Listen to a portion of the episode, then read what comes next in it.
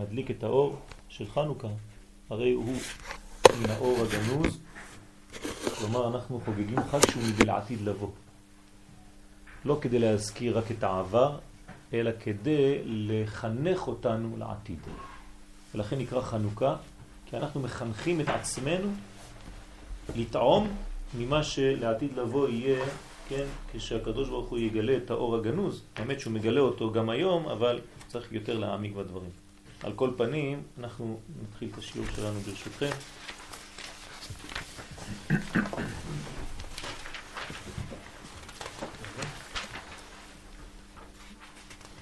אנחנו נלמד היום, יש אה, לנשים גם, נלמד היום על אה, פרשת תולדות מבית גנזי של הרב לוריה שליטה ונראה איך הדברים, שום דבר לא הולך לאיבוד. שום דבר לא הולך לאיבוד. כל דבר קטן, הקדוש ברוך הוא שם אותו במגירה ויום אחד הוא חוזר. כתוב בפרשה, כן, כשיעקב לקח את הברכות לעשו, כלומר בא במרמה וקיבל את הברכות מהאבא שלו, כשעשו חוזר הוא במצב נוראי. כתוב שם בפסוק, כי שמוע עשו את דברי אביו, מה אומר לו אבא שלו?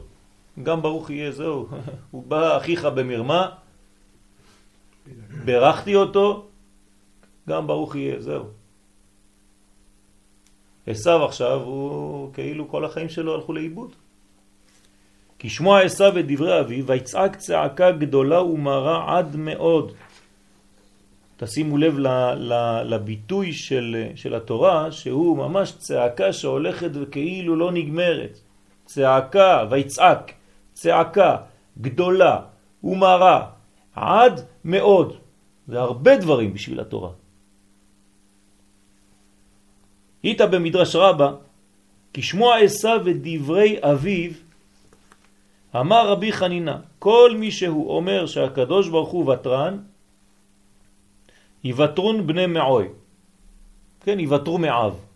זאת אומרת, אסור לומר הקדוש ברוך הוא מוותר, הוא ותרן. זה, עזוב, בסדר, הוא יוותר לנו כבר.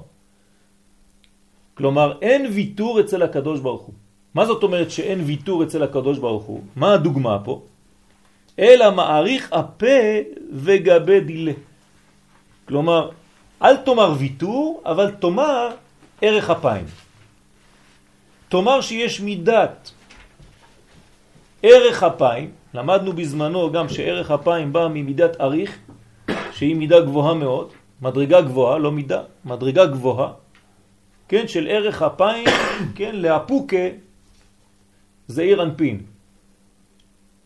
כן, יש זעיר אנפין שזה אפים, אפיים קטנות, ואריך אנפין שזה הגדול.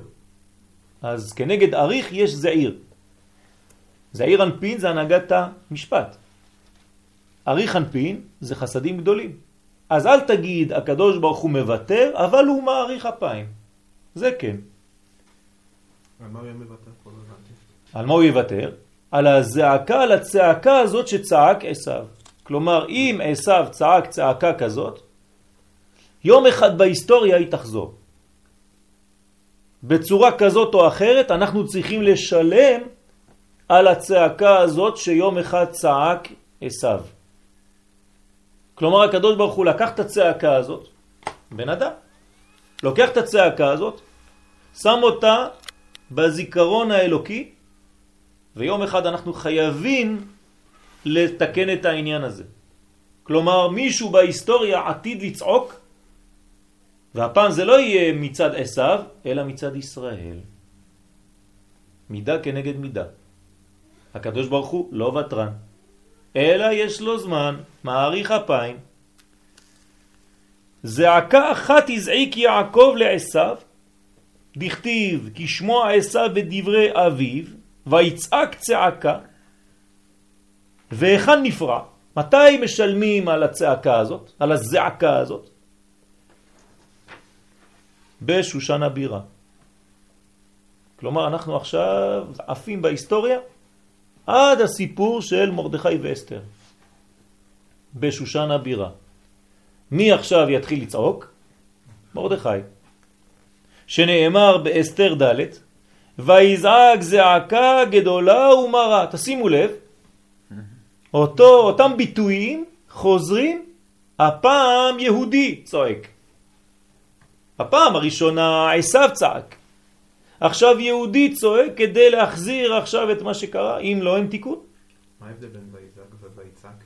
זעקה זה דבר פנימי, זה דבר שהוא ממש מעומקא דליבה, זאת אומרת זה, זה, זה מין צעקה שהיא הרבה יותר אפילו מהצעקה, כן? ויזעקו אל השם, כן? בצר להם, מצוקה. אתה זועק מבפנים, כן? זה, זה, זה, זה מילה נרדפת לצועק, אבל זה מין צעקה שהיא באה מלחץ פנימי. מרירות גדולה. אז אנחנו רואים במגילת אסתר שגם מרדכי זועק זעקה גדולה ומרה. מבואר שעל זה שגרם לעשיו שיצעק צעקה גדולה ומרה, היא אשר גרמה לזעקה של מרדכי שבאה משום הגזרה הגדולה שהייתה אז. כלומר, הקדוש ברוך הוא החזיר, כן, מידה כנגד מידה, בגלל הזעקה הזאת יש זעקה מצד ישראל הפעם. והמן, מזרע עשיו, הוא שגרם לצעקה זו. כלומר, עכשיו עשיו, הוא לא בא הוא בעצמו, אלא כאין גלגול של עצמו. בדוגמה, בלבוש אחר, אבל זה אותו אחד. הרי אנחנו יודעים שהמלאך שנאבק עם יעקב, כן, כמו שכתוב בפסוק, ויוותר יעקב לבדו, ויאבק איש עמו עד עלות השחר, אז בעלות השחר הוא שואל אותו, תגיד לי מה, איך קוראים לך? מה שמך? מה אומר לו המלאך? אה, למה זה תשאל לשמי? מה זאת אומרת? לא עונה לו. הוא אומר לו, אני לא יכול לענות לך. אתה יודע למה? תלוי בזמן, תלוי בהיסטוריה. אני, אומר אותו מלאך, זה אויב של ישראל. באיזה תקופה אתה רוצה שאני אענה לך? פעם קוראים לו היטלר, יימח שמו, פעם קוראים לו אמן, פעם קוראים לו זה, פעם קוראים לו זה, על מה אתה רוצה? איזה תאריך? תגיד לי, אני אגיד לך את השם. למה זה תשאל לשמי? כל יום אני בא בתחפושת אחרת. ממי זה התחיל? מהנחש עצמו בכלל.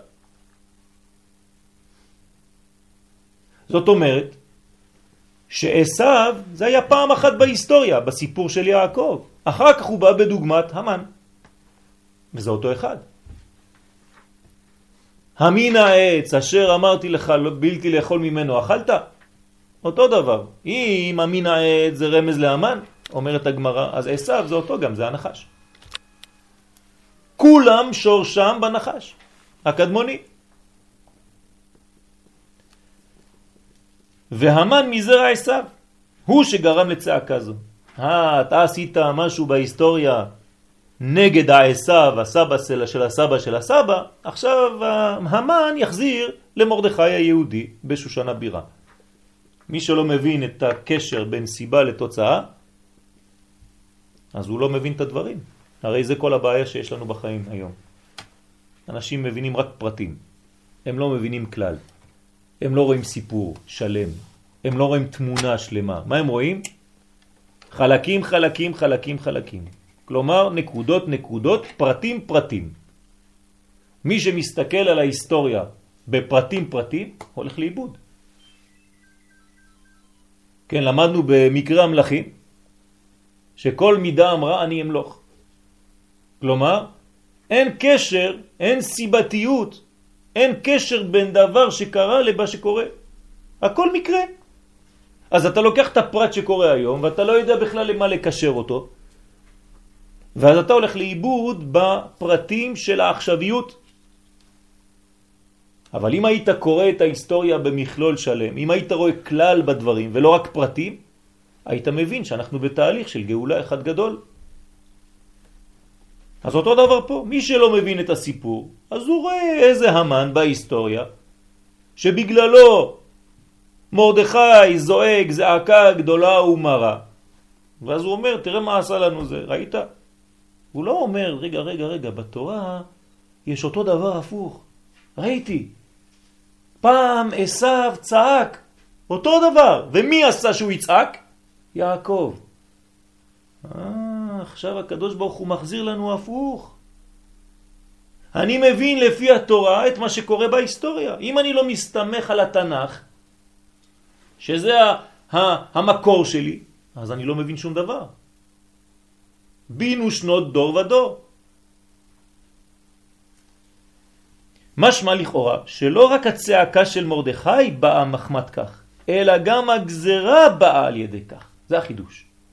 אם הייתה רק הצעקה של מרדכי, היית אומר הבנתי, עכשיו הצעקה של מרדכי זה כדי להחזיר לצעקה של עשיו. אומר פה הרב, לא, גם הגזרה באה על אותו עניין. כלומר, איזה גזרה? כל הגזרה של מה שקרה בזמן מרדכי ואסתר, שנתחייבו חז ושלום, חז ושלום כליה, כל הדבר הזה בא בגלל אותו עניין. אתה מבין מה קרה שם? בגלל שיעקב לקח את הברכות מעשיו במרמה. כל מה שקרה לנו בפורים קרה בגלל הדבר הזה. זה מה שאומר פה הרב. לא רק שאחד צועק אז השני מחזירים לו או יצעק, לא, כל הגזרה באה מהדבר הזה. כלומר, יש פה דבר חמור מאוד, שהוא לא כל כך פשוט בכלל להבין. הרי יעקב לוקח את הברכות במרמה. הרי יצחק רוצה לתת את הברכות לעשו דווקא. אומר הרמב"ן זצ"ל, אל תתבלבל. יצחק באמת רצה לתת את הברכות לעשו. למה? כי ציד בפיו. מה זאת אומרת? העשו הזה יש לו תכונה, מה הדאגה של יעקב? לא איזה ילד פה ינצח. זה פרטי. זה לא יעקב. יעקב בונה את עם ישראל. מה שחשוב בשביל יעקב עכשיו זה מה יהיה בעתיד, איך ייבנה כל הבניין של עם ישראל ממנו. אז מה הוא צריך לשאול עכשיו? מה הוא צריך לבחור עכשיו? איזה ילד מביניהם? הרי הם תאומים.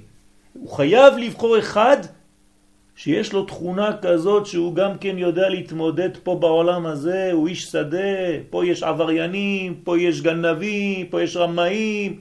אם הוא לא קצת עשבי כזה, הוא לא יסתדר, מסכן, כולם יפלו עליו, יאכלו אותו. הוא חייב לקנות תכונה כזאת שהיא מבחינת עשיו, כי ציד בפיו, זאת אומרת יודע גם הוא, כשצריך, להשתלב במציאות. תתארו לעצמכם שהיינו פה, כולנו כמו איזה כבשה, ושבעים זאבים מסביב. אז מה, יאכלו אותנו כמו כלום. אלא שהכבשה קנתה נשק, והתחילה לראות על כל הזאבים. זה מפריע לכולם. אבל אם אין לנו את התכונה הזאת, אז זה לא טוב. כלומר, גם הברכה היא ברכה כזאת. אני יודע שיש הרבה פירושים. אני נותן לכם עכשיו פירוש אחר. הרב קוק, זצ"ל, מביא את זה במדבר שור, דרוש 29. חשוב ביותר כדי להבין את פרשת תולדות. ממש סוד עצום.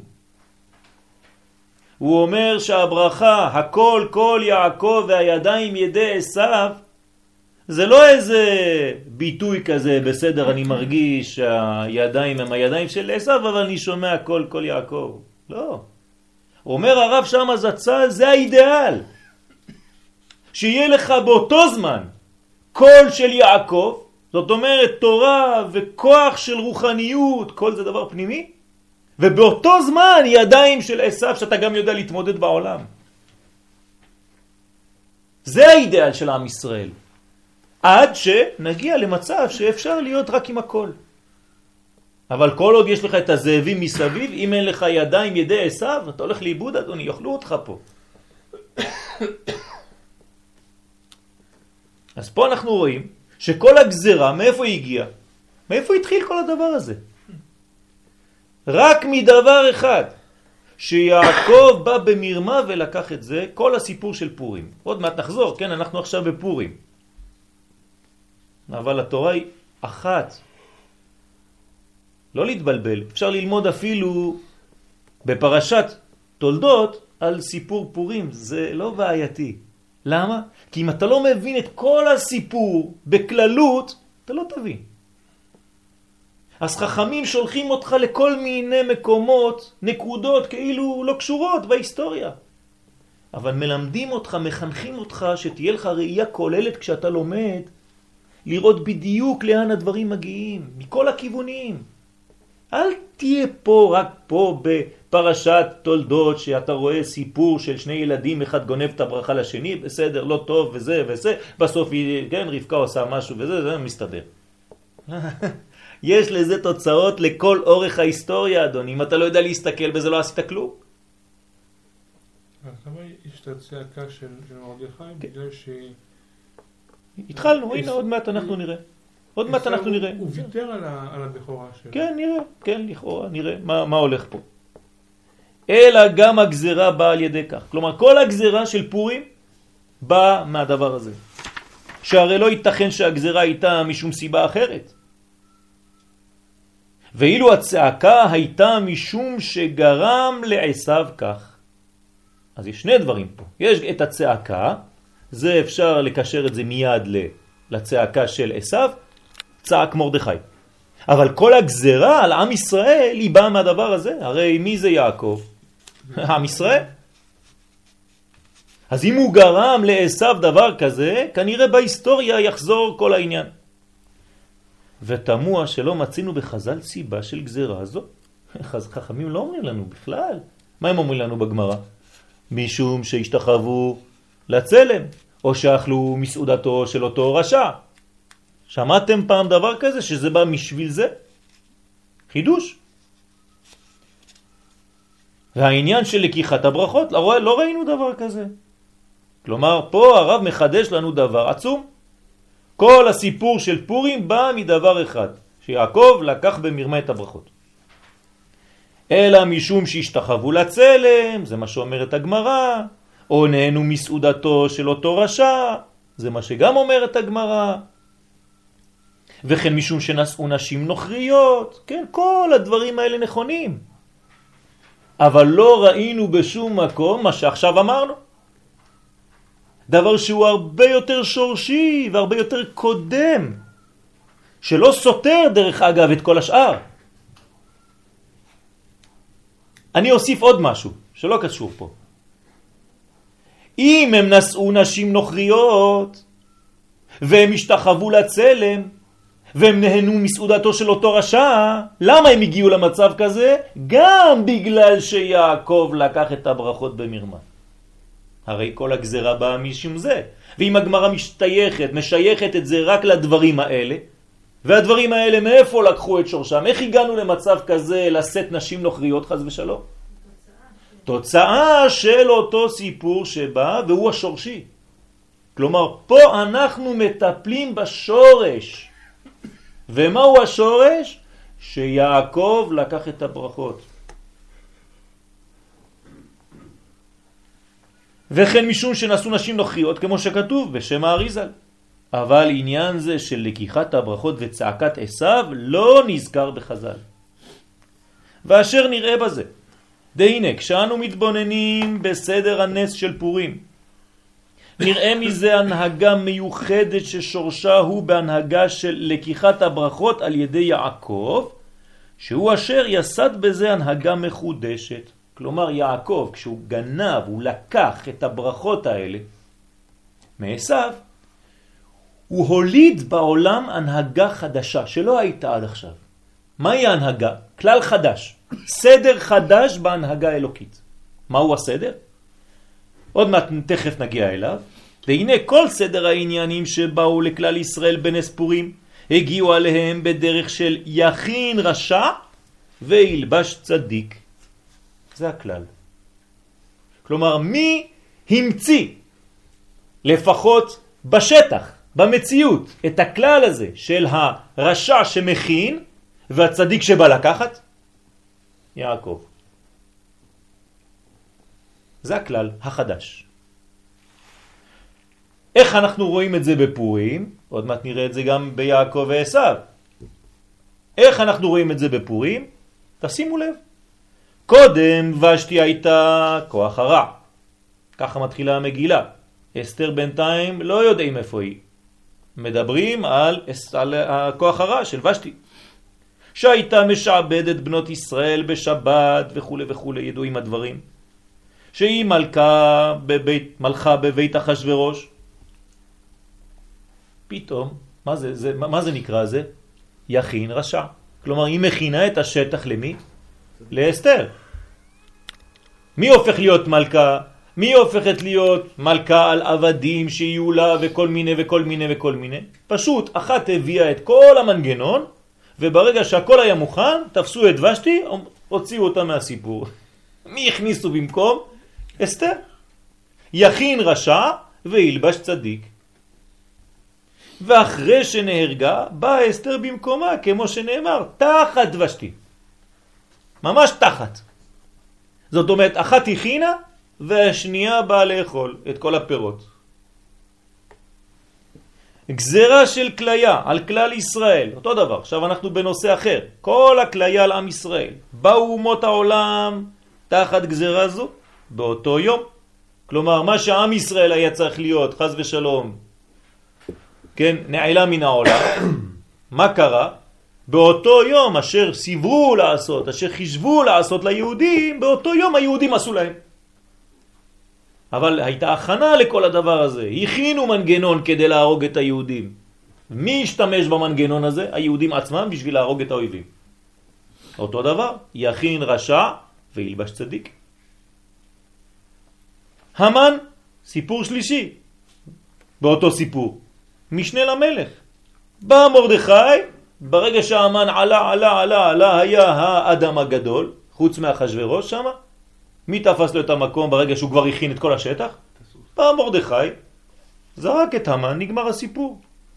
כלומר, יש פה מנגנון. מי המציא את המנגנון הזה? יעקב, בפרשה שלנו. הכל מוכן כדי שמי יקבל את הברכות? עשיו. שולח אותו, מטעמים, תעשה לי, תכין לי, וזה וזה וזה וזה וזה. בא יצחק, בא יעקב במרמה, יכין רשע, ילבש צדיק.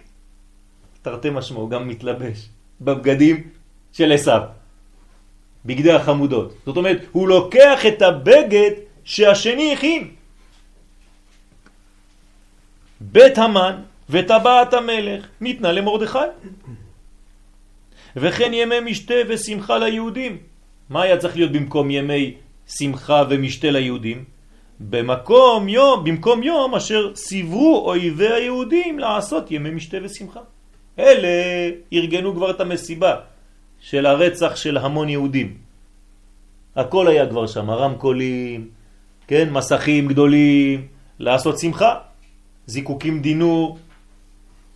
מה קורה? זה הפך להיות יום של שמחה ליהודים, השתמשו בכל הכלים שהיה שם. המיקרופונים, הכל היה מוכן. אבל בשביל מה זה היה? בשביל הדבר ההפוך.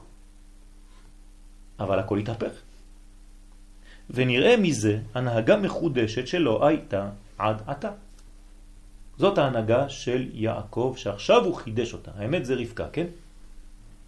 הרבקה עושה, בונה את המנגנון הזה.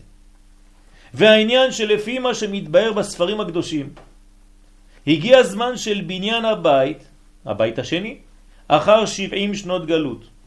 אלא שעדיין לא היו ראויים ישראל להשפעה זו.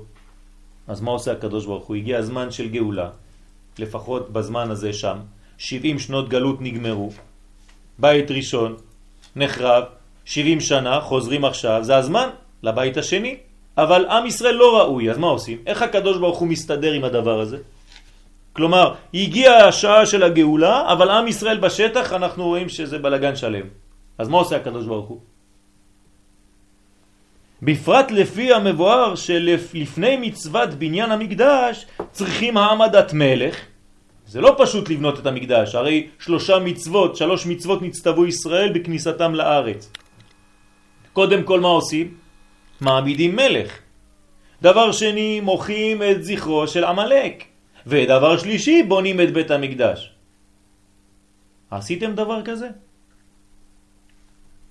העמדת מלך, למחות זרו של עמלק, כמו שאמרו חז"ל, שלוש מצוות נצטוו ישראל בכניסתם לארץ. להעמיד מלך, למחות זרעו של עמלק ולבנות בית הבחירה. הוא בבית ראשון, זה מה שקרה בבית ראשון.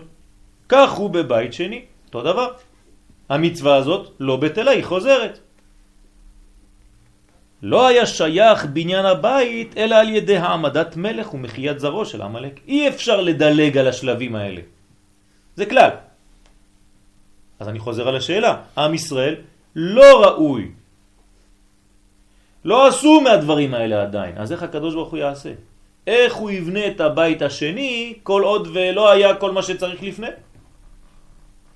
וסברה הוא כי כל עוד שיש רע של עמלק בעולם, אי אפשר להוריד קדושה של שכינה במקדש. למה? למה צריך למחות את עמלק, זה השלב השני, לפני בניין בית המקדש? כי אמרנו, כל עוד עמלק נמצא בעולם, אין השם שלם ואין הכיסא שלם. מה זה כיסא? זה הגילוי בעולם הזה. כי יד על כסייה מלחמה לשם בעמלק מדור דור. כלומר, עמלק מה הוא עושה? חותך את האותיות של שם הוויה, י' כו' כ'. משאיר את הי' כלמעלה ואת הו' כלמטה. הוא מכסה. כלומר, אין קשר בין האלוהי לבין העולם הזה. זה עמלק. אז אם אתה משאיר עמלק כזה באזור, אז הוא ימנע ממך מהגילוי הזה. אתה לא יכול לבנות את בית המקדש, כי מה זה בית המקדש? זה י' שבא ומתלבש בו' אבל כשהמלאק נמצא, הוא מונע ממך את הדבר הזה. הוא מפריד. אז איך תבנה את בית המקדש? זה לא אומר כלום. וכן למחות זרו של המלאק יכול רק מי שהוא בחינת מלך.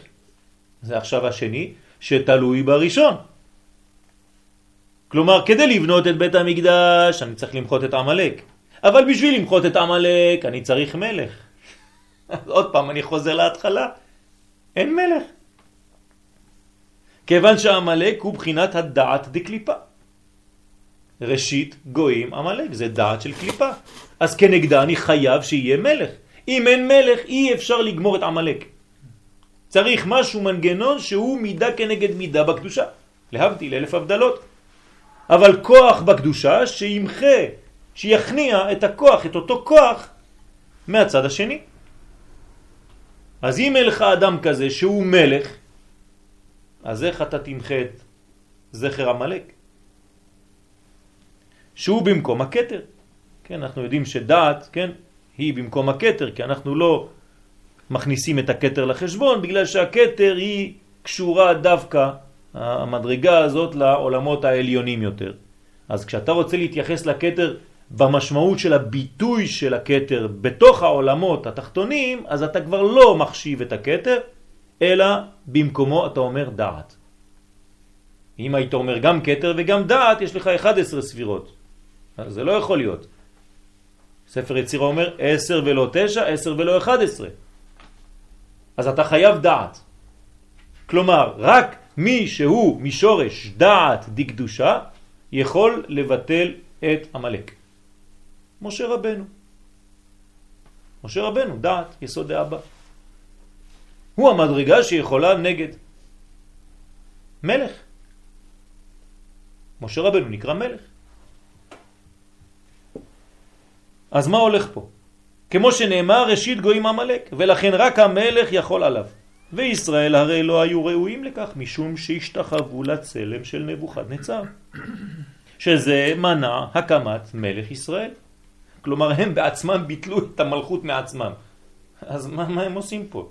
איך הקדוש ברוך הוא, השאלה נשארת, עומדת בעינה. איך הקדוש ברוך הוא עושה את הגאולה שלו, ולכאורה בשטח אין את הכלים לאותה גאולה. גם היום אנחנו יכולים לשאול את אותה שאלה. יש אנשים שהם תמיד פסימיים. אתה מסתכל עליהם, איזה גאולה, איזה גאולה, תראה איזה עם ישראל, תראה באיזה מצב אנחנו. כנראה שיש להקדוש ברוך הוא קונצים שאנחנו לא מבינים. אולי כן אפשר. אבל פה כתוב, השתאהבו לצלם. נכון, אז זה גם מקבילים, נכון. לא משתחווים לצלם. יפה מאוד, עשו משהו, אתה לא יכול לברוח מזה. הנה, כתוב. אז איך יוצאים מזה?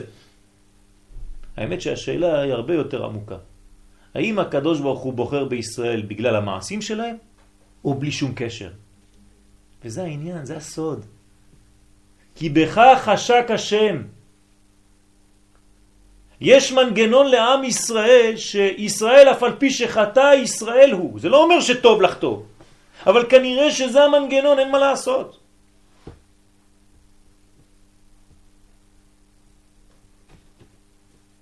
משה רבנו שובר את הלוחות בגלל מעשה העגל.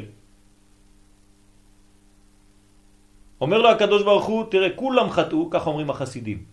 כולם חטאו חוץ ממך. יאללה, עזוב את כולם, אני ואתה נקים עם חדש. מה עושה משה? אומר לו, הנה, גם אני שברתי, גם אני חטאתי. שובר גם הוא את הלוחות. אומר, אני כמוהם. כולם חטאו עכשיו. כך אומרים החסידים. כלומר, הוא מעמיד כביכול את הקדוש ברוך הוא במצב, מה אתה רוצה, רק אני? הנה, גם אני שובר את הלוחות. גם אני עושה משהו עכשיו, כולם ביחד. יש פירוש אחר, גם כן באותו סגנון. גם כן חסידי. הקדוש ברוך הוא בא ואומר למשה, תראה מה כתוב פה, ותראה מה הם עושים. ההפך, הם עושים עגל, ומה כתוב בלוחות? לא תעשה. לא תעשה לך פסל, מסכה. לוקח משה את הלוחות, שובר, אומר איפה כתוב? אין, לא כתוב. צריך להבין, החסידים לא אומרים את זה ככה בצחוק. כלומר, מי הוא מנהיג של ישראל? מי מסוגל להיות מנהיג של ישראל? רק אחד שתמיד מנסה לגלות את הטוב שבישראל. לא להגיד לקדוש ברוך הוא, אתה יודע מה, אתה צודק, בוא נחסל אותם. זה המבחן של משה. אם משה היה אומר דבר כזה, משה לא היה, היו מוציאים אותו מהסיפור, עם ישראל היה ממשיך. רק משה היה נעלם. הפוך ממה שאנחנו חושבים. קדוש ברוך הוא מחפש מנהיג שתמיד מגלה זכויות של עם ישראל. ישעיה. קדוש ברוך אומר לו, אתה מסוגל ללכת לשליחות? אתה יודע מה הם אה, עושים? שלחתי להם את זה, התחילו לתת לו סתירות, נתנו לו מכות, שלחתי את זה, היה מגמגם, צחקו עליו, שלחתי את זה, שלחתי את זה. מספר לו, לישעיה. ישעיה אומר לו, אל, אל תדאג, אני לוקח הכל. אומר לו, אבל הם יצחקו עליך, הם יעשו לך צרות. אומר, אל תדאג, אני רוצה, אני יודע שעם ישראל הוא קדוש. אומר לו, אה, יפה, אחד כזה כמוך, אני מחפש. כלומר, אחד שלמרות כל הבלגן, הוא ממשיך ובטוח שעם ישראל ראויים לגאולה.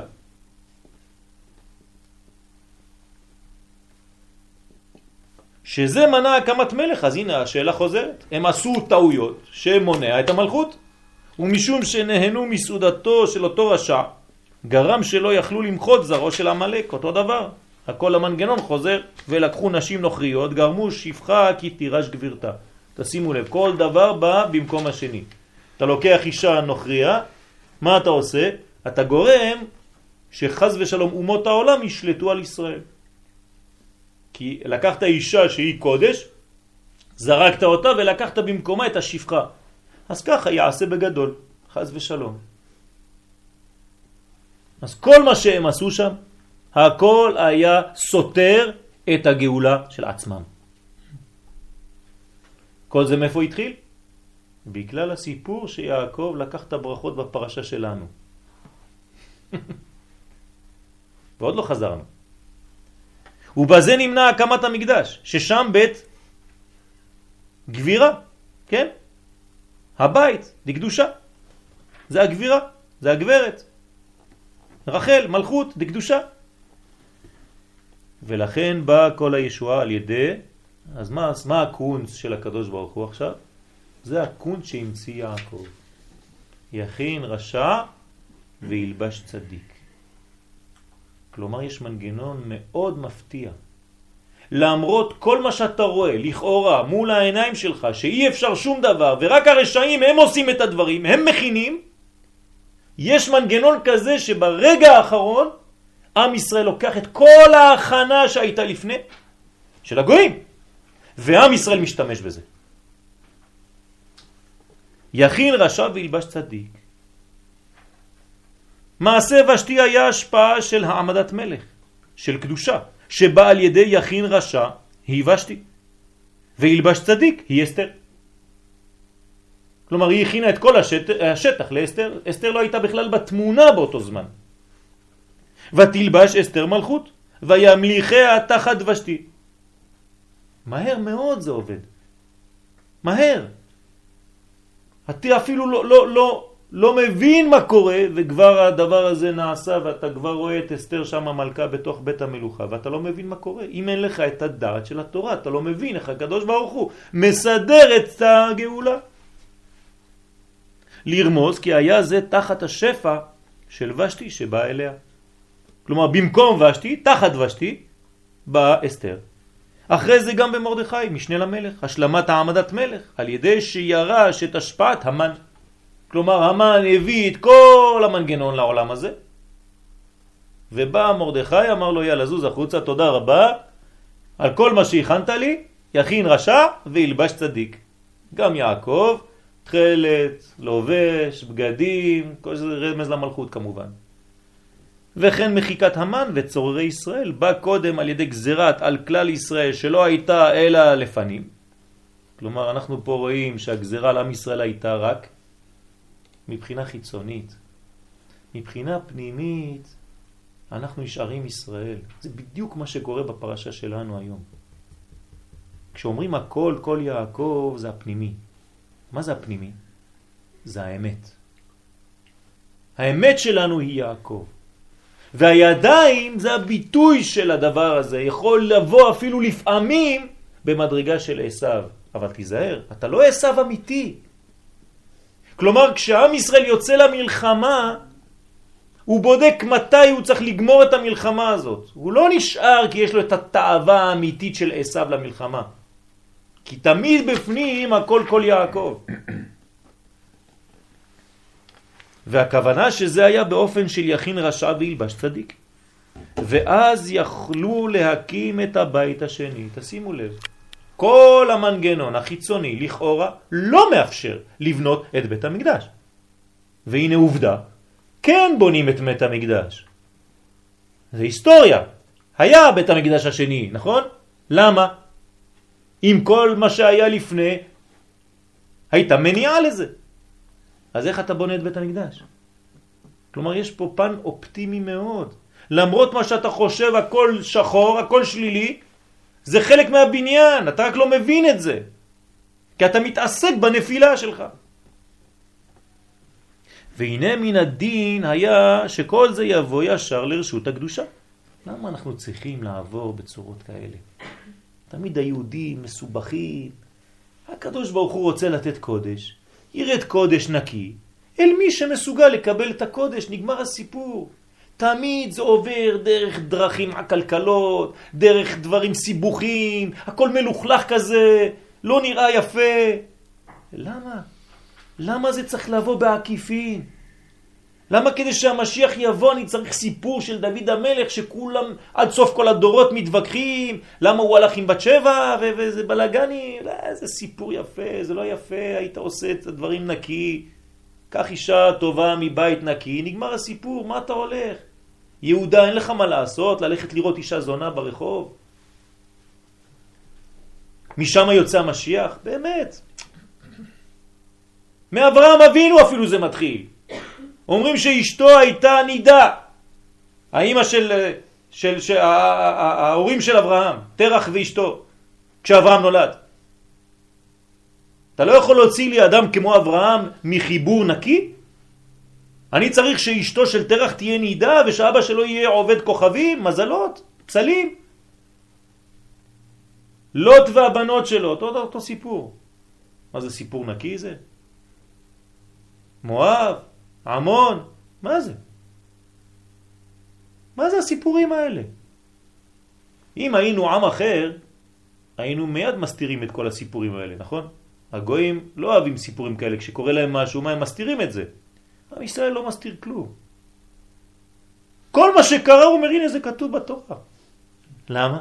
כנראה שזה תהליך. אני עוד פעם חוזר, אם אתה נתקע בתוך התהליך הספציפי הזה, ואתה מסתכל בחדשות של היום, ואתה רואה שאלות הלך עם שתי בנותיו, אתה אומר, זהו, הלך העולם. ראינו עובדה שמזה תבוא, תבוא רות המואביה, ומרות יבוא דוד המלך, ומדוד המלך יבוא עוד פעם המשיח, אז איך, איך זה עובד? אם אתה לא רואה את המכלול, אתה תמיד בטעות. האמת זה דבר כולל. שקר זה אותיות קשורות באלף בית. קוף, שין ורש. אמת זה א', מ', אמצעית ות' אחרונה. זה אמת. אתה לא יכול לראות אמת אם לא ראית את הכל. אז אל תבוא לספר לי סיפורים רק בגלל שבחדשות אתמול אמרו ככה וככה, ואתה בשכל הקטן שלך אומר, הנה נו, איפה המשיח? עם כל השחיתויות שהולכות, אתה צריך לבוא עם כלים אדוני, זה לא ככה עובד. ולא על ידי יכין רשע וילבש צדיק, לכן אנחנו לא מבינים למה זה הכל עובד בצורה הפוכה. אלא כמבואר כלל ישראל לא היו ראויים לכך, ולכן זה בא בדרך זו. זה מצחיק מאוד. אתם יודעים מה זה מזכיר לי? הקדוש ברוך הוא, לא חשוב איך, הוא חייב להביא לנו את הגאולה. זהו, זה מה שזה אומר פה. כלומר, תעשה בלבולים פה, בסדר, אז נעשה, לא יעקב יבוא מפה. לא תעשה פה, כדי שיעקב יבוא מפה. מה הוא החליט כבר? שתהיה הגאולה, בשביל מי? בשביל עם ישראל, ועם ישראל הוא זה שמגלה את הגאולה. לא משנה כלום. זה מה שזה אומר. זה המחיר. רק שאנחנו משלמים מחירים בדרך. אבל התוצאה היא תוצאה, אותה תוצאה. לפי הפשט אין גאולה. לא היו רואים לכך. אז זה בא בדרך זה. אה, פשוט. יש אה, קונצים אחרים. יכין רשע וילבש צדיק. לא פשוט. זה לא פשוט בכלל. מה זה יכין רשע וילבש צדיק? יכין רשע וילבש צדיק, זאת אומרת שהשפע ירד בצורה שלא עם ישראל ראוי לזה, אבל כשהשפע כבר יהיה קרוב לארץ, למלכות, פתאום עם ישראל יעשה משהו ויקח את זה, יסלק את הרשע שהכין את הכל, ועם ישראל לוקח את זה. בדיוק כמו הברכות של יצחק ליעקב שהיו אמורות להיות לעשו. מאיפה המקור הזה? והנה המקור להנהגה זו באה ממעשה יעקב עם הברכות. אנחנו חוזרים לפרשה. שלפומרי אתה משמע שכל הברכות הללו לא יכלו לבוא אל יעקב. כלומר, מבחינה פשוטה, הגיונית, אין דבר כזה. הרי עשיו הוא הבכור. אומר הרמב"ן, אם עשיו הוא הבכור, הקדוש ברוך הוא לא סתם מוציא בכור שהוא יהיה הבכור. הבכור הוא מקבל כפליים. מה אתה לוקח את הבכור וסותר אותו? אתם יודעים מה אומר הרמב"ן? שרבקה לא דיברה עם יעקב. מה זאת אומרת היא לא דיברה איתו? היא קיבלה נבואה. כשהיא הלכה לבקש מהקדוש ברוך הוא שיש לה שני התאומים בבטנה, מה אומר לה הקדוש ברוך הוא? והנה תאומים בבטנך. זאת אומרת, יש לך תאומים, ולאום מלאום יאמץ, אבל מה? ורב יעבוד צעיר. אה, אם הקדוש ברוך הוא תורח לומר לה את החידוש הזה, זאת אומרת שבצורה הגיונית זה היה אמור להיות הפוך. זה חידוש שרב יעבוד צעיר. זה לא ככה. והיא לא אמרה ליעקב את הנבואה הזאת, כך אומר הרמב"ן. למה היא לא אמרה לו? כי היא הלכה לדרוש את אלוהים בלי רשותו. כאב לה הבטן, היא הלכה לדרוש את אלוהים, קיבלה נבואה, לא אמרה לו. אומר הרמב"ן, התביישה להגיד לו, הלכתי בלי רשות לבקש מהקדוש ברוך הוא. דבר שני שאומר הרמב"ן, היה לה ספק, אולי זה שאמר לה את הנבואה הוא פחות נביא מיעקב עצמו, מיצחק עצמו. אז היא התביישה להגיד לו. על כל פנים, זה לא פשוט. כלומר, הדברים, הברכות האלה לא יכלו לבוא אל יעקב באופן ישר, אלא על ידי שיצחק נתכוון לברך את עשיו. לא להתחמק מזה. נתכוון לברך את עשיו, והוא בבחינת יכין רשע. כלומר, כל המנגנון הולך כאילו עד הסוף, שעשיו יקבל את הברכות, וכנראה הגאולה של עם ישראל תהיה באותו דבר, באותו סגנון. עד הרגע האחרון אנחנו נחשוב שכל העולם יקבל את זה חוץ מעם ישראל, ופתאום וילבש צדיק. מי מתלבש בסוף עם הדבר הזה? כמו מרדכי, פתאום יוצא מלפני המלך בלבוש מלכות, הכל מתהפך ונהפוך הוא. והטעם בזה כי יעקב אבינו היה יושב אוהלים. נו אז מה? מה זה יושב אוהלים? יושב בעולה תורה, זה הפשט, כן? בתורת הסוד זה יותר עמוק. יושב אוהלים זה אוהל לאה ורחל, זאת אומרת מחבר עולמות. יעקב זה כמו זה, מחבר בין בינה למלכות. זה נקרא יושב אוהלים. הוא יושב בין העולם הבא לבין העולם הזה. זה נקרא יושב אוהלים. אוהלים. נו אז מה? זאת אומרת, יש לו התעסקות בעולמות הרוחניים, יושב ולומד תורה. ואינו שייך כלל לסוג ברכות של מיטה לשמיים ומשמני הארץ, רק לברכות רוחניות. אתה שואל יהודי אחד דתי, יגיד לך, תשמע, אני לא אכפת לי מהעולם הזה, אני העיקר שיהיה לי ברכות רוחניות. אני לא מהסוג הזה. הסוג של עשיו זר לי. לא אכפת לי משמני הארץ ורוב דגן ותירוש וכו' וכו'. רק ברכות רוחניות. כנראה שהקדוש ברוך הוא לא כל כך אוהב את הסגנון הזה. הקדוש ברוך הוא לא רוצה דבר כזה, הוא לא רוצה שנתנתק מהעולם הזה. הרי הוא ברא אותנו בשביל העולם הזה, שנבוא לעולם הזה ונגלה מהעולם הזה את הבחינה הרוחנית. אבל רצתה השגחה עליונה להמשיך לכלל ישראל גם ברכות אלו. אנחנו ראויים גם לברכות האלו, הגשמיות ביותר. שהם טל השמיים רומז על המן, ומשמני הארץ רומז על הבאר, ורוב דגן ותירוש הוא באר, בארץ ישראל, ששם ארץ זבת חלב ודבש. זאת אומרת שאנחנו עם שחייב לבוא ולהיכנס לארץ ישראל. מי רצה להפסיק את כל הסיפור כשמשה נעלם? משה עלה לקבל את הלוחות, מה עשו למטה? אמרו, יאללה בוא, בוא תעשה לנו אלוהים אחרים אשר ילכו לפנינו, כי זה משה האיש, לא ידענו מה היה לו. זהו, הלך. תעשה לנו מהר משהו שמחליף אותו, כי אם לא, אנחנו לא יכולים להתקדם. ערב רב כתוב. ערב רב עשו את הדבר הזה. למה? אתם יודעים למה? למה, למה יצאו הערב רב עם עם ישראל? מה עניין אותם ביציאת מצרים? הפן הדתי של משה, הרוחני. שאר שהיו נקראים עם ישראל, הם יודעים שמה שהם צריכים להגיע לאן? לארץ.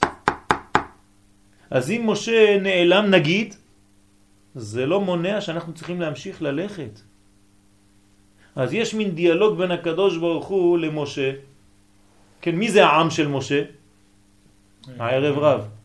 הקדוש ברוך הוא אומר למשה, לך רד כי שיחת עמך. מה זה עמך? הערב רב, זה העם שלך. אבל עמי זה ישראל, אומר הקדוש ברוך הוא. אומרת, יש לנו מלחמה בין העם שלך, משה, לבין העם שלי. יש שני סוגים בעם ישראל.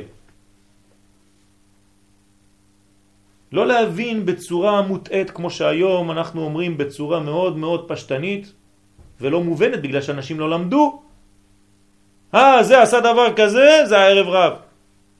אלה הערב רב. לפני שהאריזל עזב את העולם הזה, הוא לקח את רבי חיים ויטל ואמר לו בוא אני אגלה לך את הדבר האחרון לפני שאני עוזב את העולם. כל התלמידים אני אגלה לכם מאיזה שורש נשמה אתם. והתחיל להגיד לכל אחד מאיפה הוא בא. ושם כתוב, תפתחו כתבי אריזל ותראו, שהוא אומר זה הוא ערב רב, וזהו ערב רב. התלמידים שלו, של האריזל. איך יכול להיות דבר כזה? כי אנחנו לא מבינים מה זה ערב רב.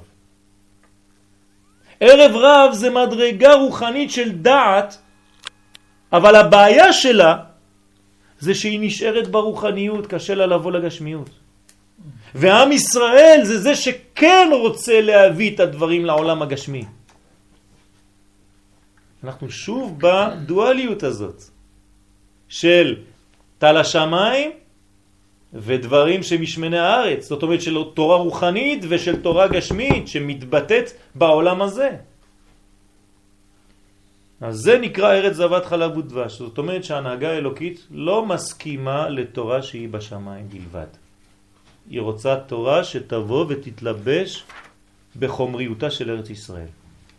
ולכן בהכרח שזה בא על ידי מעשה הברכות. שאומנם ההשפעה באה לעשו, נכון, אלא שיעקב קיבל הברכות במקומו. יכין רשע וילבש צדיק. וכוונת יצחק לברך את עשיו היא אשר המשיכה את הברכות בלי קטרוג. אתם מבינים למה? אם הברכות היו יורדות ליעקב, היו סיבוכים בדרך, אל תשאל. לא היו נותנים לברכות האלה לרדת לעולם הזה. היו מקטרגים, בכל קומה היה מקטרג. מינימום. למה? כי זה הולך לאן?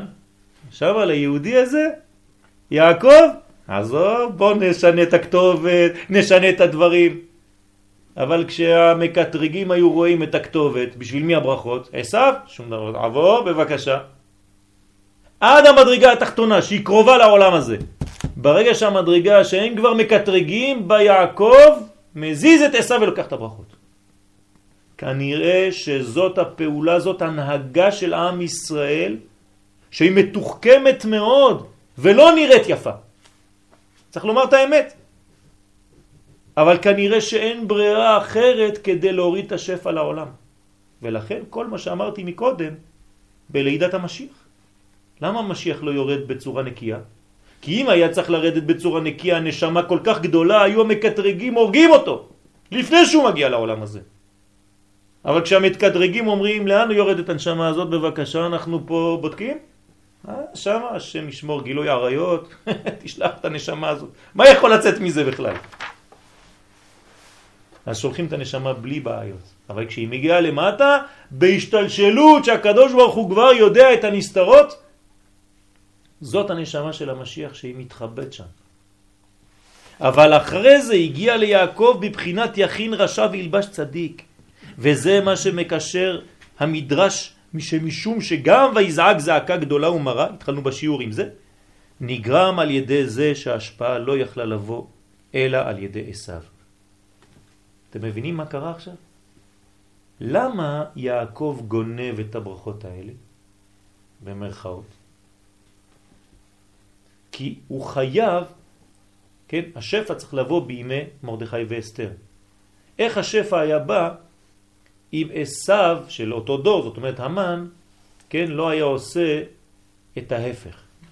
זאת אומרת, השפע בא בגלל שכל השפע יורד דרך עשיו, וכשהוא יורד דרך עשיו אין שום בעיה, הכל הולך חלק. ולכן חייב שזה יעבור בצורה כזאת. זרע עשיו, אחשוורוש והמן. זה גרם זעקה גדולה ומרה עד שהמשיכו ההשפעה לכלל ישראל.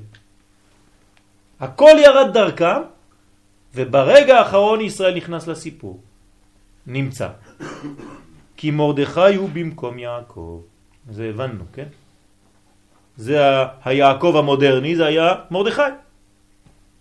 וכן מבואר באריזל, כי בזה שמרדכי לא רצה להשתחוות להמן, תיקן את מה שיעקב השתחווה לעשיו. כלומר, התיקונים נעשים בכל הבחינות. יעקב השתחווה לאחיו עשיו, נכון? נתן לו מתנות והשתחווה. גם מרדכי שם באותו סיפור אומר, רגע, רגע, תיקנו חלק מהסיפור, אני צריך גם לתקן את זה עכשיו. אסור לי להשתחוות עכשיו להמן. כי כשהיינו בגלגול הקודם, השתחוויתי לעשיו. עכשיו אני צריך לתקן את זה. אז מרדכי לא יכרע ולא ישתחווה. והמן כועס, למה? הוא אומר לו, איך זה שבגלגול הקודם היית משתחווה אליי, ועכשיו לא? המן יודע גם כן, כל הסיפור הזה. משמע שזה באותה בחינה. לאור זה יוצא, כי יעקב לא לקח הברכות של עשיו. עכשיו אנחנו מתקנים את מה שאמרנו. אל תחשוב שיש פה גניבה. הוא לא לקח לו את הברכות. שהרי מתחילה היו מיועדים ממקור ההשפעה ליעקב. הברכות האלה מגיעות ליעקב. בדין, באמת. אלא שהיה זה בדרך של יכין רשע וילבש צדיק, כלומר יש תחכום אלוקי כדי שזה יגיע לעולם הזה. בלי התחכום הזה זה לא היה מגיע. אז כאילו בפשט הדברים עוברים קודם כל בשביל עשיו, ברגע האחרון יופיע אותו יעקב ייקח אותם. והתוצאה מהנהגה זו הייתה מה שדרשו חז"ל על הפסוק הכל כל יעקב והידיים ידי עשיו, בשעה שהכל כל יעקב אין הידיים ידי עשיו, ואם אין הכל כל יעקב אז הידיים ידי עשיו, זה הפירוש הראשון. כיוון שמה? שגרמו בזה שההשפעה באה על ידי עשיו, הרי בעת שיעקב ראוי לקבל, אז אין עשיו אלא בחינת מעבר. תשימו לב, אם יעקב ראוי לקבל את הברכות, אז מה הוא, מה הוא משמש עשיו? צינור. אנחנו משתמשים בצינור עשיו, כי יעקב צריך לקבל את הברכות.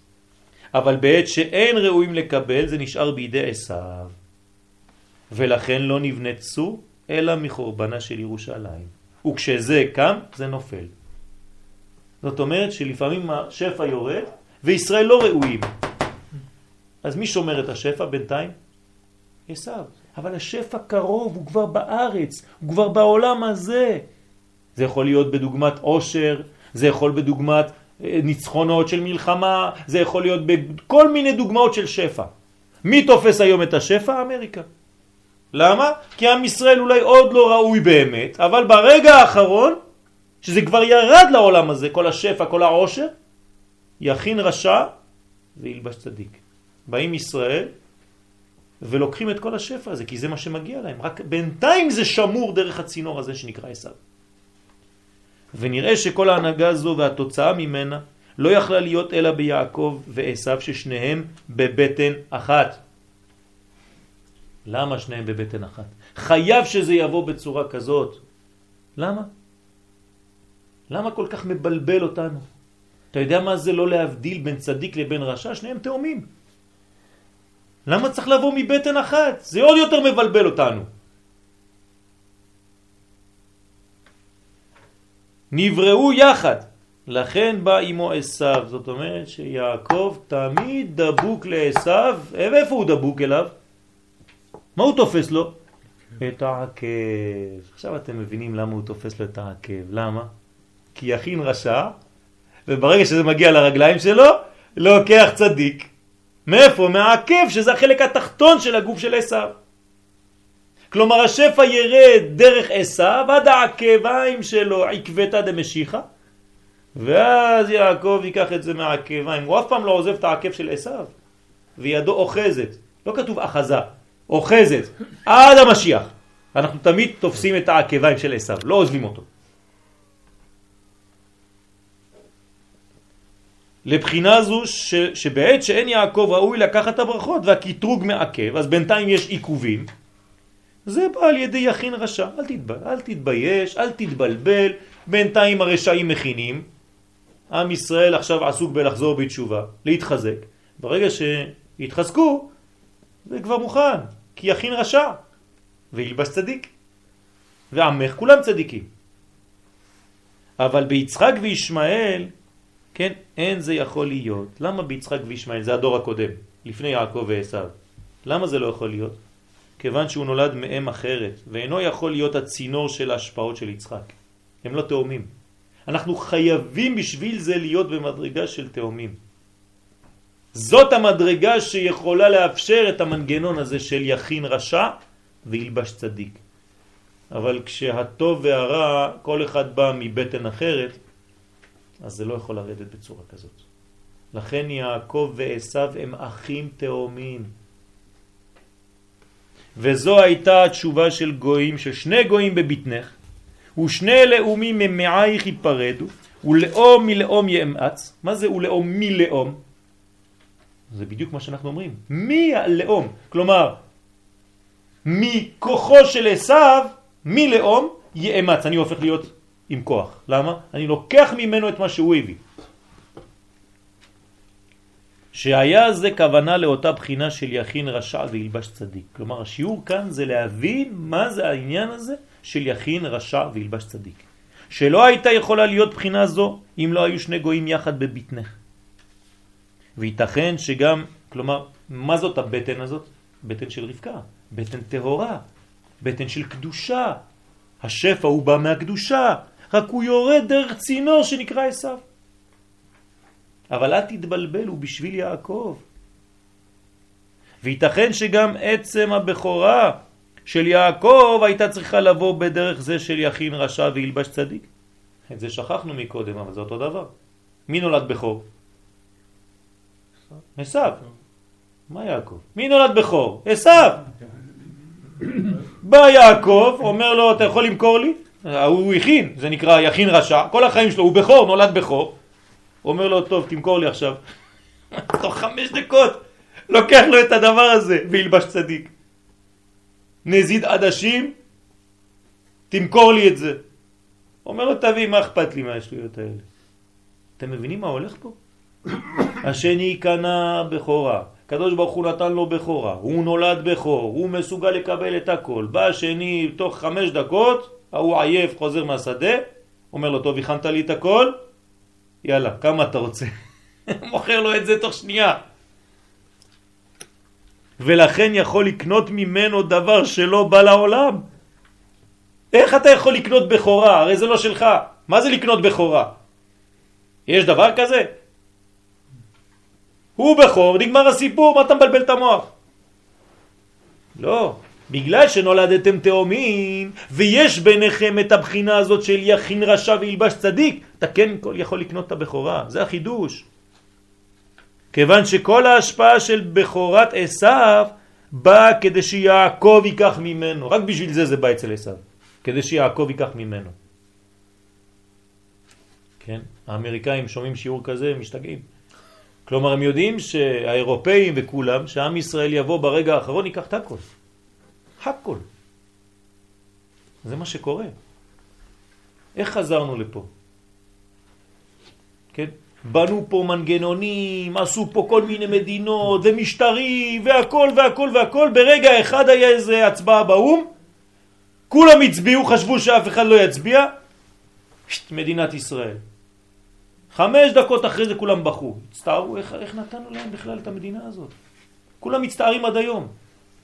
אני חושב שזה הפעם הראשונה באו"ם והאחרונה שכולם הסכימו משהו לעם ישראל לטובה. מאותו זמן הכל נגד. ילבש צדיק מה שהרשע הכין. וזו הייתה הסברה של יצחק שאהב את עשיו. עכשיו אתם מבינים, עכשיו הוא, הוא לוקח הפוך על הפוך. למה יצחק אוהב את עשיו? הוא אומר לו בוא בוא בוא אתה צינור טוב, אתה אם אני אתן ישר ליעקב יהיו הרבה מקטרגים, זה לא יעבוד. בוא בוא בוא אתה, עשיו, אומר לו תבוא לפה. כי ראה שההשפעות הטובות צריכות לבוא אליו, אל עשיו, וחשב שזה משום שהוא ימלא חלק בבניין העולם. אבל רבקה הבינה שאינו אלא דרך מעבר, משום יכין רשע וילבש צדיק. זאת אומרת שרבקה מבינה את הסוד הזה. לכן אהבה את יעקב, וסיבבה כל עניין הברכות על דרך זה. לכן יעקב אבינו נקרא בחינת תיתן אמת ליעקב. מה אנחנו משקרים? למה יעקב נקרא בחינת אמת? כי אם הוא היה באמת גונב את הברכות והכל, אז היינו אומרים לו שקרן. הפוך, החכמים באים אומרים לנו יעקב זה בחינת אמת. אל תתבלבל. תיתן אמת ליעקב, כי כל מה שלקח הוא מן הדין, מן האמת. כן, הדין זה אמת. שהיה שלו מתחילה, אף שנראה לכאורה שזה בא לעשה והוא לקח ממנו. לא, אל תטעה. ויעוין בזוהר הקדוש והובא ברקנתי כאן כי עשיו היה בחינת הנחש כן אנחנו חוזרים עכשיו עוד יותר אחורה איפה זה התחיל כל זה? הנחש זה הנחש, זה עשיו שמנע הברכות מאדם הראשון כלומר הקדוש ברוך הוא בא וברא את אדם הראשון כדי להביא לו שפע זה כל כך פשוט אבל היה מישהו באמצע שעיכב את כל התהליך הזה מי זה? נחש. שם קראו לו נחש. אחרי זה קראו לו עשיו. אחרי זה קראו לו המן, אחרי זה קראו לו היטלר, אחרי זה קראו לו יימח שמו זה, אחרי זה קראו לו מה שאתם רוצים, זה לא חשוב. תמיד יבוא אחד שימנע, שינסה למנוע את השפע להגיע לישראל. מי התחיל? הנחש. לכן יעקב לקח ממנו הברכות.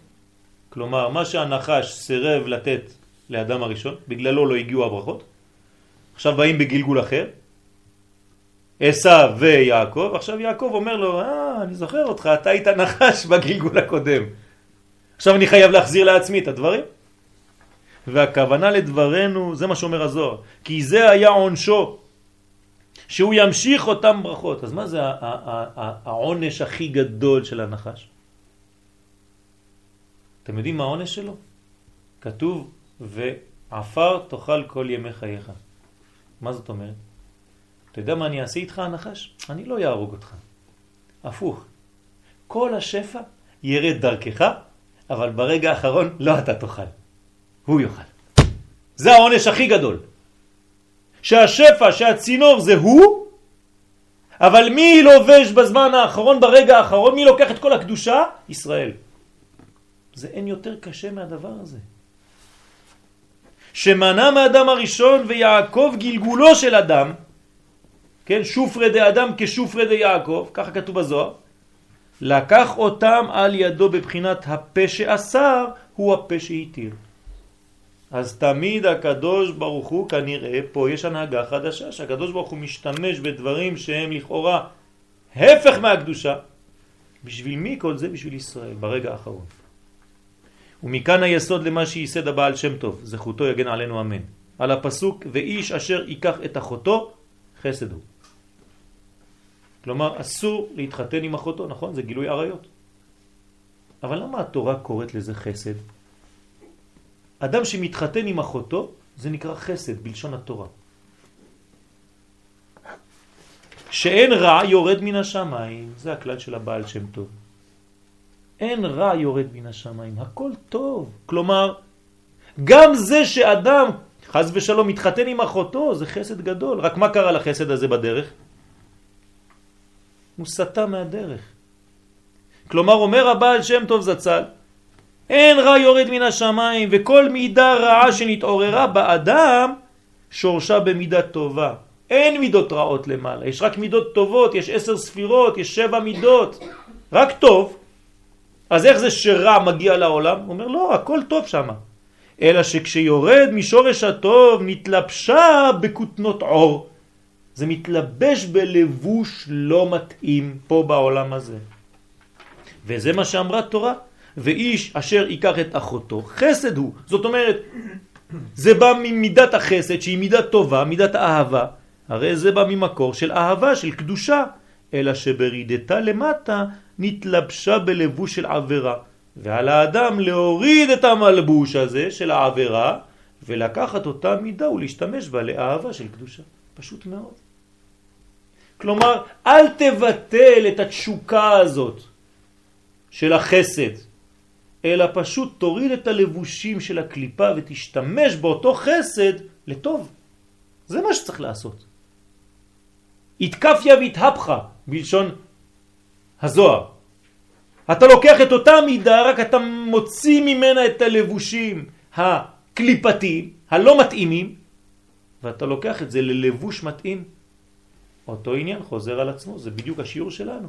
יכין רשע וילבש צדיק. והנה בחינה זו הרי שורשה גם כן מבחינה זו של יכין רשע וילבש צדיק. למה? כי כוח הרע שבעולם מתלבש על המידה וממשיכה העולם. כלומר, מי מביא את המנגנון הזה לעולם הזה? לכאורה כוח רע. אתם רואים אנשים, השם ישמור, מצעדי, כל מיני מצעדים למיניהם. מה הם מביאים לעולם הזה? לכאורה הם מביאים דברים רעים. לפי זה זה לא נכון. יש שורש פנימי גנוז שהוא טוב, אבל הוא יתלבש פה בתועבה. אבל אם תסלק את התועבה הגשמית, בפנים יש קודש. כי הקודש רק קודש למעלה, לא רע, אין רע יוצא מלמעלה. רק שזה מתלבש בו בלבושים, חז ושלום של תועבה. והצדיק לובשה בקדושה. אתה לוקח את אותו כוח, בדיוק, את אותה אנרגיה, ואתה שם אותה עכשיו בלבוש של צדיק. אתה עושה מזה עולם ומלואו? הרי זה כוח, זה עוצמה. ויש לומר שזה גם באותה בחינה כשאדם אינו ראוי להשפיע לו מקור הטוב, בלבוש של טוב. הקדוש ברוך הוא רוצה לשלוח לאדם דברים טובים, אבל האדם הזה לא ראוי, הוא עושה שטויות. מה עושה הקדוש ברוך הוא? מידה טובה, הקדוש ברוך הוא ברוב רחמיו רוצה שהאדם יתעורר לעבודת אהבה או יראה. אז מה הוא עושה לו? עוד בקות, לכן הוא שולח לו על ידי יכין רשע, הפוך, מביא לו כאילו דבר רשע שמעורר אצלו את המידה הזאת, התעוררות של מידה זו שיורדת בלבוש רע, והאדם צריך להתבונן, אז כל, מה עושה האדם? הוא, הוא רואה את, את הכוח הזה הפנימי, והוא אומר, תשמע, זה רק הלבוש לא טוב, אבל הפנים הוא טוב. אתם זוכרים את אותו סיפור של אותו ילד שהיה בן של מלך, והמלך לא היה לו שום אפשרות ללמד אותו תורה. מביא לו מורים, מביא לו רבנים, הילד הזה לא רוצה ללמוד. יום אחד בא איזה יהודי חכם, אומר למלך, אתה רוצה שאני אלמד אותו תורה? הוא אומר לו, כן, אבל אתה, אתה תתייאש, הילד הזה לא רוצה כלום. אומר לו, תן לי אותו. נכנס איתו לחדר, דבר איתו, רואה שהוא לא מקשיב, לא מקשיב, לא מקשיב. פתאום רואה את הילד מסתכל בחלון. משהו מעניין אותו? פתאום משהו מעניין אותו, לא חשוב מה זה יהיה עכשיו, אבל משהו מעניין אותו. מה זה היה? אישה זונה. מסתכל עליה מבחוץ. אומר לו, רגע, רגע, רגע, אני הולך להביא אותה. הלך להביא את האישה. אמר לו, אתה רוצה את האישה הזאת? אמר לו, כן. אה, סוף סוף אתה רוצה משהו בחיים. אומר לו, בסדר, אתה יודע מה? בוא נלמד, חודש ימים, אחרי זה אני נותן לך אותה. מתחיל ללמוד, ללמוד, ללמוד, ללמוד, כן? בסוף הילד כבר מהחוכמה שלו אומר, הבנתי, אני כבר לא צריך אותה, זה היה רק המשיכה הפנימית שלי. אבל את אותה תשוקה לא זרקתי לזבל, הבאתי אותה לכיוון הקודש. אותה תשוקה, אותה משיכה לרע, רק הפכתי את זה לקודש. זה מנגנון לא פשוט. אבל אם היית הורס את זה אצל הילד, אז הוא היה פרווה גם שם וגם שם. לא היה כלום. ולכן צריך להתבונן בכל פעם שמתעורר בו מידה רע, אולי זה מצב הטוב שאינו ראוי שיבוא אליו, אלא בבחינה של יכין רשע וילבש צדיק. כלומר אנחנו צריכים לעשות בירורים. הדברים תמיד מופיעים אצלנו כמו תאומים. תמיד יש בהם יעקב ועשיו. כל דבר. אתה צריך להוציא את הלבושים הלא מתאימים ולקחת את היעקב שבפנים. אם לא אתה מתבלבל, תיזהר. ונבין למה לא מצינו שורש ליסוד זה קודם לדברי הבעל שם טוב זכותו יגן עלינו אמן. למה אף אחד לא חידש את זה לפניו? כי הוא אשר חידש גם בדורות האחרונים, היום, כן? אנחנו נקראים הדורות האחרונים, עת החושך יחסי ארץ, אין יותר חושך מהדורות האחרונים, דרך עבודה של עבדו את השם בשמחה. פתאום בא, אומר לנו, אתם יודעים מה? עבדו את השם בשמחה, עבדו את השם בשמחה. מה זה עבדו את השם בשמחה? כל חושך. איך אתה עובד את השם בשמחה? זה חידש הבעל שם טוב. כן, כל תורת החסידות. למה? באהבה ויראה ודבקות למקטון ועד גדול. לא חשוב אתה רב, אתה תלמיד, שמחה. מה שלפני זה הייתה עבודה הזו שייכת לצדיקי עולם. רק הצדיקים היו מגיעים למדרגות כאלה. בא בעל שם טוב, אומר לא, לא, לא, כולם. וזה למה? משום שהשפעת המידות הייתה באה רק ממקור הקדושה. בהתחלה, בדורות הראשונים, היה מקור של קודש, וזה היה יורד, לכן רק מי שהיה ראוי לזה, נתעוררו אצלו מידות בקדושה. אז הקודש היה מתלבש בקודש. אבל בדורות האחרונים שזה לא ככה, אז איך תרד הקדושה? לפעמים היא תרד, ורוב הזמן היא תרד בצורות לא כל כך יפות, כי אם לא, היא לא תרד בכלל. הוא בא בעל שם טוב, זכותו יגן עלינו אמן, והמשיך דרך זה, זאת אומרת חידוש. הוא הבין את הסוד הזה, הבעל שם טוב, זצ"ל, של יכין רשע וילבש צדיק. גם בבחינת השפעת המידות. בזה שהחדיר אמונה שאין רע יורד מן השמיים. אין דבר כזה, הקדוש ברוך הוא לא שולח רע מן השמיים. אלא שזה מתלבש בו בדברים בעולם הזה שנראים לך כרע. אז מה אתה צריך לעשות? לסלק את הלבוש הזר הזה, הלא טוב, אבל הפנים הוא טוב, תיקח אותו לצורך הקדושה. בדיוק כמו שקרה לכל מה שהסברנו עד עכשיו. ולכן, כל אחד מישראל יהיה באיזה מצב שהוא, לא חשוב. לא חשוב באיזה מצב אתה נמצא. אם משתוקק לעבוד את השם בדרך זו של אהבה, יראה ודבקות, בשמחה, אף על פי שאינו ראוי שיבוא אליו התעוררות המידות מצד הקדושה, אז הקדוש ברוך הוא מוצא לו קונץ אחר, דרך עוקף. אנחנו היום מומחים בכביש עוקף. אז הנה פה יש כבישים עוקפים. גם אם אתה לא ראוי, הקדוש ברוך הוא מבין, נמשך לו מהבחינה של יכין רשע וילבש צדיק. רק אתה צריך להבין שהתשוקה והדברים שאתה נמשך אליהם, הלבוש שהם מלובשים בו היום הוא לא טוב. תוציא את הלבוש הזה ותביא אותם לקדושה. כל זה בשבילנו.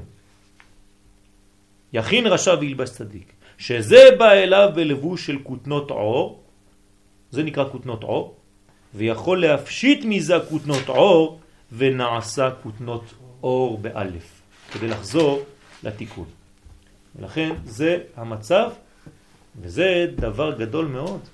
אנחנו רואים שדבר שהתחיל לכאורה בדבר לא יפה מאוד, כמעט מכוער, אנחנו רואים עכשיו למה הקדוש ברוך הוא סיבב את כל המנגנון בצורה כזאת. כנראה שזה לימוד לכל הדורות, מעשה אבות, סימן לבנים.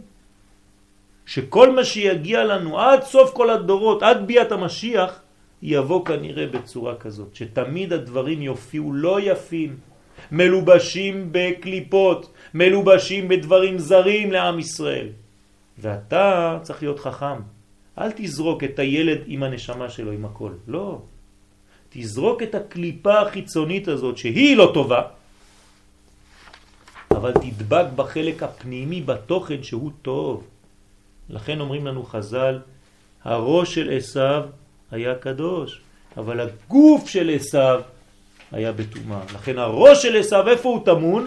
במערת המכפלה, יחד עם יעקב. למה? להסביר לך את אותו עניין.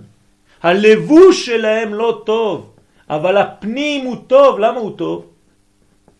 כי זה בא מלמעלה, ובשורש אין רע. רק טוב יורד. אז אל תתבלבל, רק אנחנו צריכים מנגנון חזק של בירורים. צריכים לעשות בירורים. זה קליפת נוגה. אנחנו בקליפת נוגה, כל העולם שלנו זה קליפת נוגה.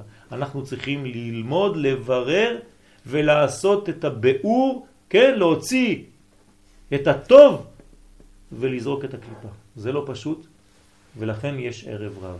מה זה ערב רב? ערבוביה גדולה. זה נקרא ערב רב. ערבוב גדול, אתה לא מבין איפה ואיפה. ומי שמבין את העניין הזה, אז הוא מבין למה זה בא בצורה של תאומים. כי אתה לא תדע איפה הטוב ואיפה הרע. זה הם תאומים, הם דומים מאוד מאוד אחד לשני. תמיד צריך לפקוח את העיניים, לבקש מהקדוש ברוך הוא, תדריך אותי כדי לדעת איך אני זורק את המדרגה החיצונית הזרה לי. אבל איך אני לוקח את המדרגה שהבאת אותה בשבילי, רק הלבשת אותה בינתיים בדבר שהוא נראה לא טוב. עד כאן. אם יש שאלות, אולי אפשר... אה. אה, שאלות.